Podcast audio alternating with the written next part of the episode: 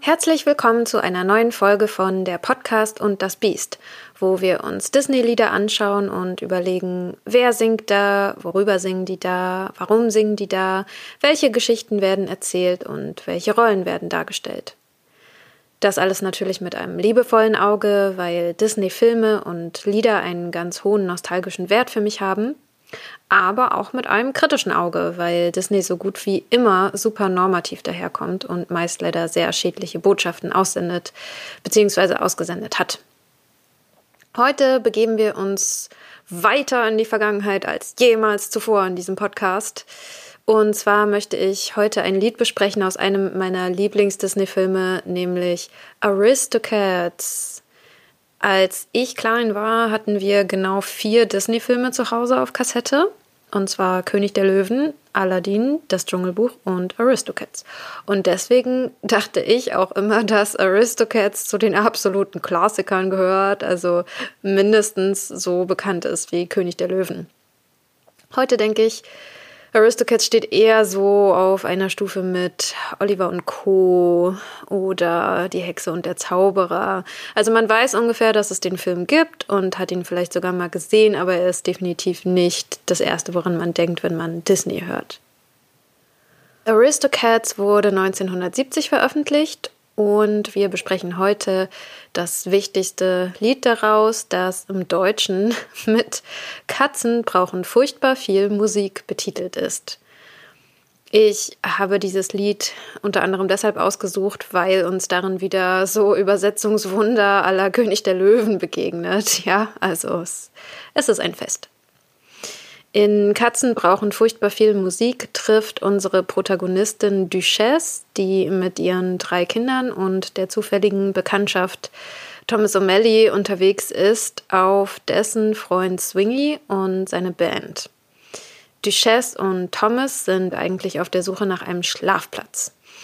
Jetzt fragt ihr euch vielleicht, das sind doch alles Katzen, warum schlafen die nicht einfach auf der Straße? Aber so ist das eben mit den anthropomorphen Tieren bei Disney. Die Tiere stehen ja für Menschen und deshalb müssen sie sich auch bis zu einem gewissen Grad wie Menschen verhalten. Deshalb gibt es auch, wie wir in diesem Lied später noch sehen werden, Straßenkatzen, die nicht sprechen können, sondern einfach Katzen sind und sich auch wie solche verhalten. Aber unsere Protagonistinnen Katzen, die können eben sprechen, die tragen zum Teil auch Kleidung oder Accessoires und ja, die müssen dann auch in Bettchen schlafen. Ich muss auch sagen, dass mir als Kind dieser ganze Überbau des Films mit der Klassenfrage, die da eigentlich verhandelt wird, total entgangen ist. Ich habe zum Beispiel nie verstanden, warum der Film Aristocats heißt, weil ich einfach in dem Alter nicht wusste, was Aristokraten sind.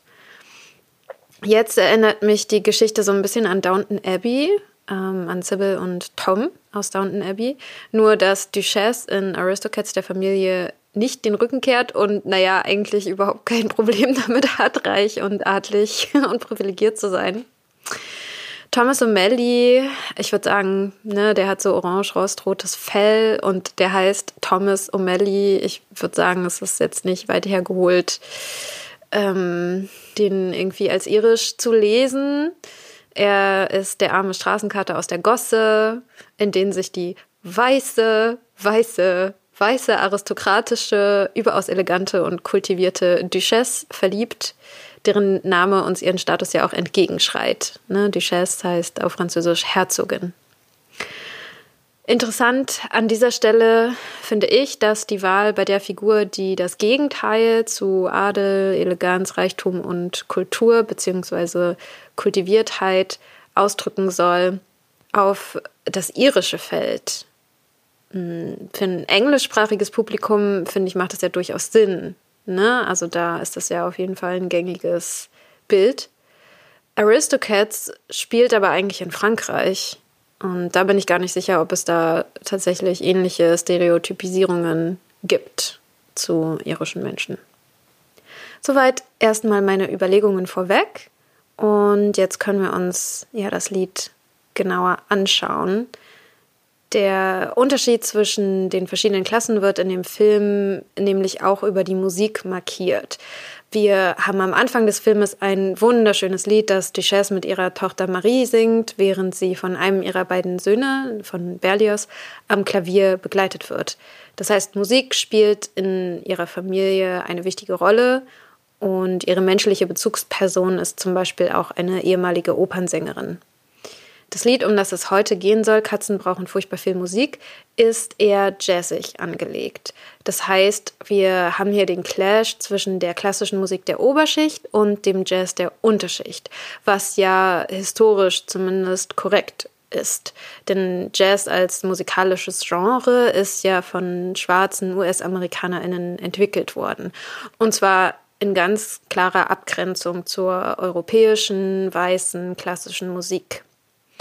Ja, ich äh, brauche nicht unbedingt zu sagen, dass mir die musikalische Dimension des Films als Kind auch überhaupt nicht aufgefallen ist, oder?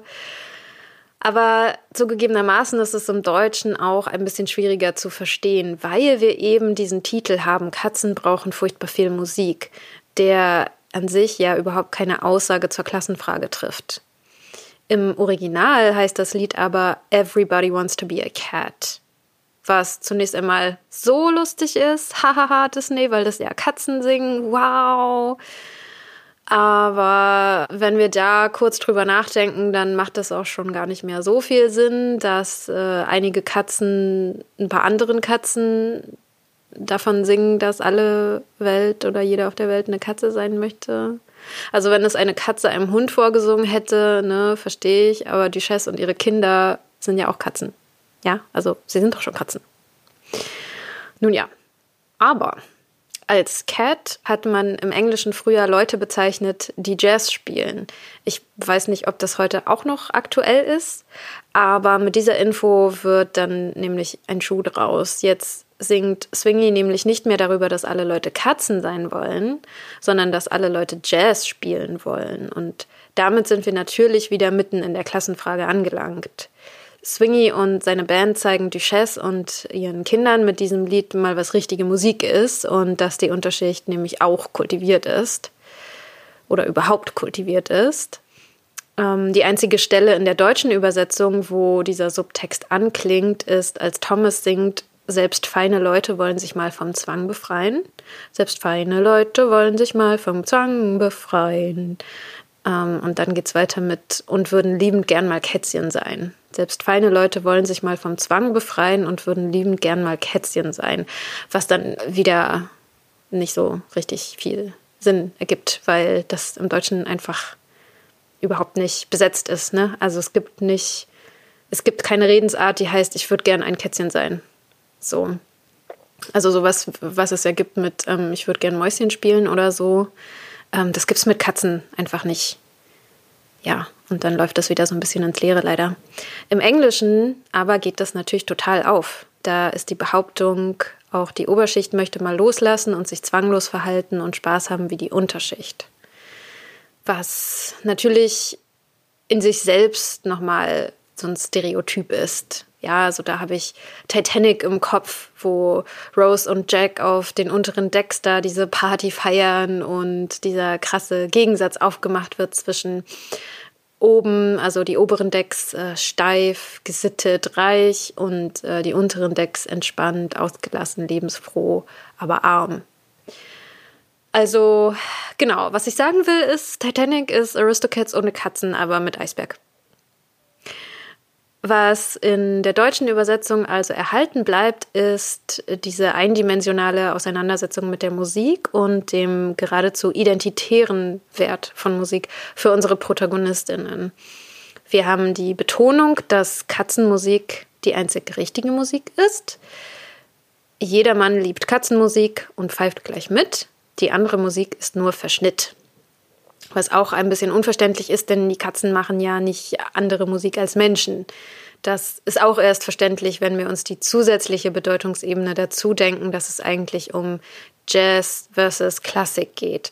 Also die eigentliche Aussage des Liedes ist, Jazz ist die wahre Musik, weil die Unterschicht die einzige Klasse ist, die wahre Kunst erzeugen kann. Aber ja, im Deutschen fällt das komplett weg. Wenn wir trotzdem mit dem Text mitgehen und Katzenmusik als solches akzeptieren, dann würde ich persönlich Katzen brauchen furchtbar viel Musik eigentlich eher so als Gangster-Rap-Diss-Track lesen, weil es im Folgenden vor allem darum geht, deutlich zu machen, dass Katzenmusik wirklich das einzig wahre ist. Ja, die Katzen singen nämlich ein falscher Akkord und du gehst über Bord, sowas klingt gemein. Ist Musik atonal, wird sie uns bald zur Qual, das kann grausam sein. Am besten ist, da hört man gar nicht hin, man hat als Katzenmusikant nur richtigen Swing. Also, andere Musik soll gar nicht erst gehört werden, weil die so schlecht ist, dass es körperlichen Schmerz bereitet, zuzuhören. Und nur KatzenmusikerInnen haben ein wirkliches Gefühl für Musik. Später heißt es noch, liebst du Jazz, dann bist du bei uns gern gesehen, denn auch im Jazz sind Katzen Koryphäen.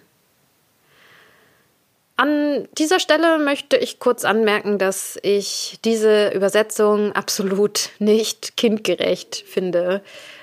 Ich kann mich noch sehr gut erinnern, dass ich als Kind weder mit dem Ist Musik atonal noch mit Koryphäen irgendetwas anfangen konnte, weil das einfach zu spezielle Wörter sind, die wirklich kein Kind kennt. Also kein Kind weiß, was eine Koryphäe ist. Ich dachte zum Beispiel ganz lange, dass dieses Koryphäen eigentlich ein Adjektiv ist. So nach dem Motto, denn auch im Jazz sind Katzen super gut. Also ja, was ich sagen will, heute würde das nicht mehr übersetzt werden, weil es heute eher den Anspruch gibt, das zielgruppenspezifisch zu texten. Also zum Beispiel würde man in Lass jetzt los aus Die Eiskönigin nicht so Vokabular verwenden wie Glazial oder Phobie oder Monarchen. Ja, Kinder sollen es verstehen und deswegen nutzt man eben auch Wörter, die Kinder verstehen. Das ist eigentlich ganz einfach. So. Im Englischen macht das ganze Lied ja, wie gesagt, überhaupt erst Sinn. da geht es im Text auch nochmal deutlicher zu. Da singen die Katzen zum Beispiel A square with a horn makes you wish you weren't born. Und ähm, Square hat sich ja bis heute gehalten, tatsächlich als Bezeichnung für Personen, die sehr spießig, bürgerlich angepasst sind, die nicht über den Tellerrand hinausschauen und, und keine großen Ambitionen haben, außer ein 0815-Leben zu führen mit Partner in Job, Haus, Auto, Kindern. Das kennen wir ja zum Beispiel auch aus Pulp Fiction. Ähm, ich sage hier ausdrücklich nicht, dass das schlecht ist, so ein Leben zu führen. Ich finde, es ist völlig legitim.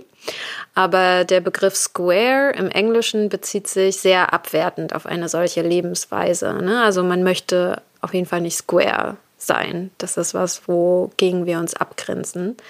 Und genauso wird er auch in, in dem Lied hier verwendet.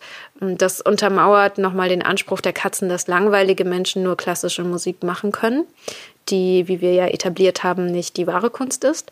Und dass die Menschen, die Jazz machen, die wahren KünstlerInnen sind, die das wahre Leben führen, nämlich ein aufregendes, unkonventionelles. Im Englischen singen sie außerdem With a square in the act, you can set music back to the caveman days. Also, dass eine langweilige, spießige Person so schädlich ist für die Musik, dass sie die Musik bis in die Steinzeit zurückwirft. Ähm, das, ja, das war für mich bei der Recherche tatsächlich so ein Aha-Erlebnis, weil die Bilder hier tatsächlich sehr illustrativ sind, was aber eben im Deutschen natürlich nicht aufgeht. Und da hatte ich mich als Kind aber auch immer gefragt, warum die Katzen das tun, was sie tun. Wir haben nämlich einmal Thomas und Swingy, die mit ihren Schwänzen den oberen Teil eines Quadrates bilden, also das Square. Und bei dem Teil zu den Caveman Days mimen die beiden Steinzeitmenschen, indem sie auf den Hinterbeinen stehen und die Vorderbeine seitlich ausgestreckt halten und mit den Händen so Kraulbewegungen unter den Achseln machen. Also es sieht ungefähr so aus, wie man in Pantomime einen Affen darstellen würde. Und ja, als ich das jetzt das erste Mal wieder gesehen habe, da dachte ich mir auch sofort, dass im englischen Text irgendwas mit Affen stehen muss. Ähm, genau, das, das war nicht so, sondern es ging um Cavemen, also Steinzeitmenschen. Ähm, und mit ja, damit macht es viel mehr Sinn, dieses Bild, was man da sieht. Aber mit der deutschen Übersetzung gibt es halt überhaupt keine Korrelation. Und ja, und als Kind dachte ich dann halt, naja, so tanzt man halt, wenn man eine coole Katze ist. Wobei es eigentlich darum geht, sich lustig zu machen über schlechte MusikerInnen, die ja sich so verhalten wie Steinzeitmenschen. Ansonsten möchte ich bezüglich der Bilder natürlich noch einen kleinen Exkurs zum Thema beiläufiger Rassismus machen. Wir haben ja eine äh, ganze Reihe von Katzen anwesend, äh, die Swingies Band sind. Unter anderem haben wir da eine Siam-Katze, die Essstäbchen benutzt, um Schlagzeug und Klavier zu spielen. Und deren Text in dem Lied lautet Shanghai, Hongkong und Chop Suey, 2, 3, 4 und raus bist Dui. Ja, wie wir alle wissen, reden Menschen aus Thailand nun mal so. Also, ja, ich weiß nicht, was ich dazu sagen soll. Außer, dass es total daneben ist und ziemlich ärgerlich. Außerdem ist diese Siam-Katze auch typisch rassistisch dargestellt. Und jetzt fragt ihr euch vielleicht, wie das gehen soll bei einer Katze. Und ich würde sagen, schaut sie euch einfach mal an, wenn sie die Augen geschlossen hat. Das, ja, ganz großes Kino. In den USA gibt es bei Disney Plus diesbezüglich sogar eine Vorbemerkung, wenn man den Film startet. Da wird darauf hingewiesen, dass in dem Film veraltete kulturelle Darstellungen auftauchen. Äh, ob das aber beim deutschen Disney Plus auch der Fall ist, weiß ich nicht. Äh, wenn ihr das wisst, dann sagt gern Bescheid unter podcast.beast.gmail.com. So, bevor wir uns die Beteiligten näher anschauen, wollte ich noch abschließend was zu der ganzen Jazz versus klassische Musikgeschichte sagen. Also abgesehen davon, dass ich das als Kind überhaupt nicht verstanden habe, weil ja auch diese ganze Klassenfrage völlig an mir vorbeigegangen ist. Ähm, heute würde man aus Vermarktungsgründen auch nie einen Kinderfilm Aristocats nennen, aber das nur nebenbei. Also in meinem Verständnis von Musik besteht jetzt auch kein wirklicher Konflikt mehr zwischen klassischer Musik und Jazz. Im Gegenteil, ich habe eher das Gefühl, wenn in der Musik noch etwas anderes neben der Klassik Hochkultur ausdrückt, dann ja wohl eindeutig Jazz. So meine Sichtweise mag da eingeschränkt sein, aber ich würde denken, dass eine solche Geschichte heute glaubwürdiger erzählt werden würde, wenn es um klassische Musik versus äh, Gangster-Rap ginge. So Deutsch-Rap. Ich, ich weiß immer gar nicht, ob man, ob Gangster-Rap, ob das noch eine sinnvolle Bezeichnung ist. Ähm, aber ja, ich denke, ihr wisst, was ich meine. So, geschrieben wurde Everybody Wants to Be a Cat von Floyd Huddleston und Al Rinker. Für die deutsche Übersetzung zeichnet Heinrich Riedmüller verantwortlich, der auch an der Synchronisation vieler anderer Disney-Filme beteiligt war, zum Beispiel Das Dschungelbuch, Robin Hood, Bernhard und Bianca und Kapp und Kappa.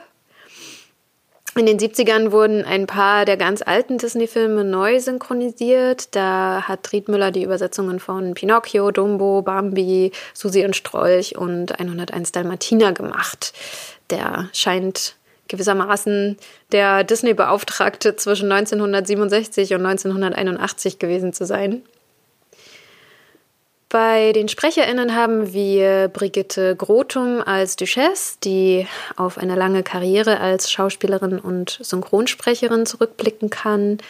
Ich konnte leider nicht herausfinden, ob sie auch für andere Disney-Filme synchron gesprochen hat, ganz anders als die Sprecher von Swingy und Thomas O'Malley, die beide schon in dem Vorgängerfilm zu Aristocats, dem Dschungelbuch, zum Einsatz kamen. Also haben wir Klaus Havenstein, der den Swingy spricht und singt. Der spricht und singt auch King Louis. Und Edgar Ott, der Thomas O'Malley synchronisiert, der synchronisiert niemand anderen als Baloo im Dschungelbuch. Und ja, achtet mal drauf. Das sind genau dieselben Stimmen. Also wenn ihr Ich wäre so gern wie du hört, und Katzen brauchen furchtbar viel Musik, dann hört ihr das. Und genau, natürlich auch, ähm, probier's mal mit Gemütlichkeit. Edgar Ott kennen wir natürlich auch als den Original Benjamin. Benjamin Blümchen, den er 80 Folgen lang bis zu seinem Tod 1994 gesprochen hat. Aber äh, er hat auch Little John in Robin Hood gesprochen und den Professor Rattenzahn in Basil der große Mäusedetektiv. Oh, Rattenzahn! Ähm, und auch König Triton in Ariel die Meerjungfrau. Also der ist mit Sicherheit eine ganz bekannte Stimme.